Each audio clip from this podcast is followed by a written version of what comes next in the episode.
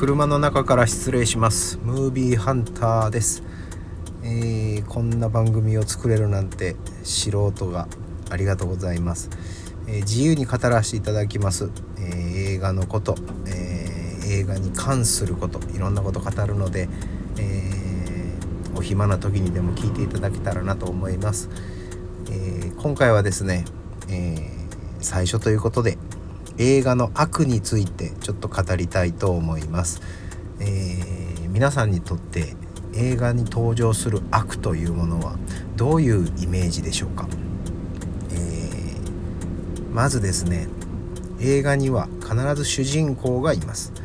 主人公と相対する存在というものが必ず存在します。それは友人であったり家族であったりそして悪であったりするわけです。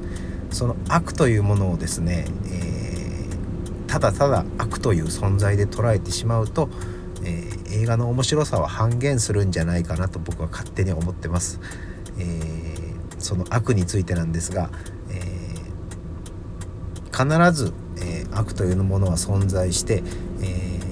主人公と表裏一体の存在であるというふうに捉えた方が面白いと思います。というのも、えー主人公は、えー、絵に描いたような正義だったりもともと悪だったのが、えー、正義に転じたりしてるわけですよね。で悪の存在というのはその転じることなく、え、悪を貫いてる存在ということです。でその存在の表現の仕方によって、えー、土畜生と感じたりその悪に対して感情移入できたりするのが、えー、映画の面白さだと思うので、えー、このあと、え1本せっかくなので作るんですが、えそれは、えダークナイトダークナイトに登場するジョーカーについてお話ししたいと思います、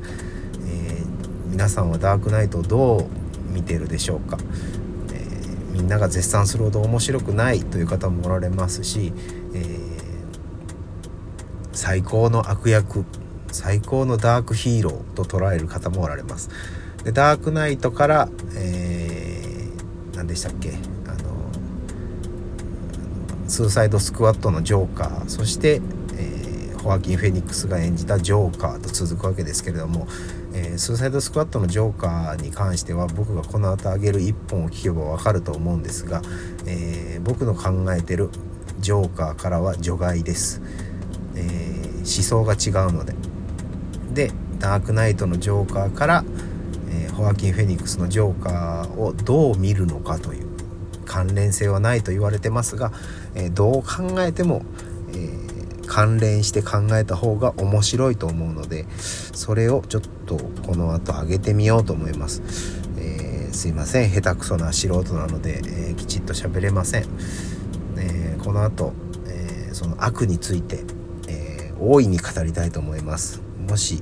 お暇であれば一回聞いていただけたらなと思うのでよろしくお願いします。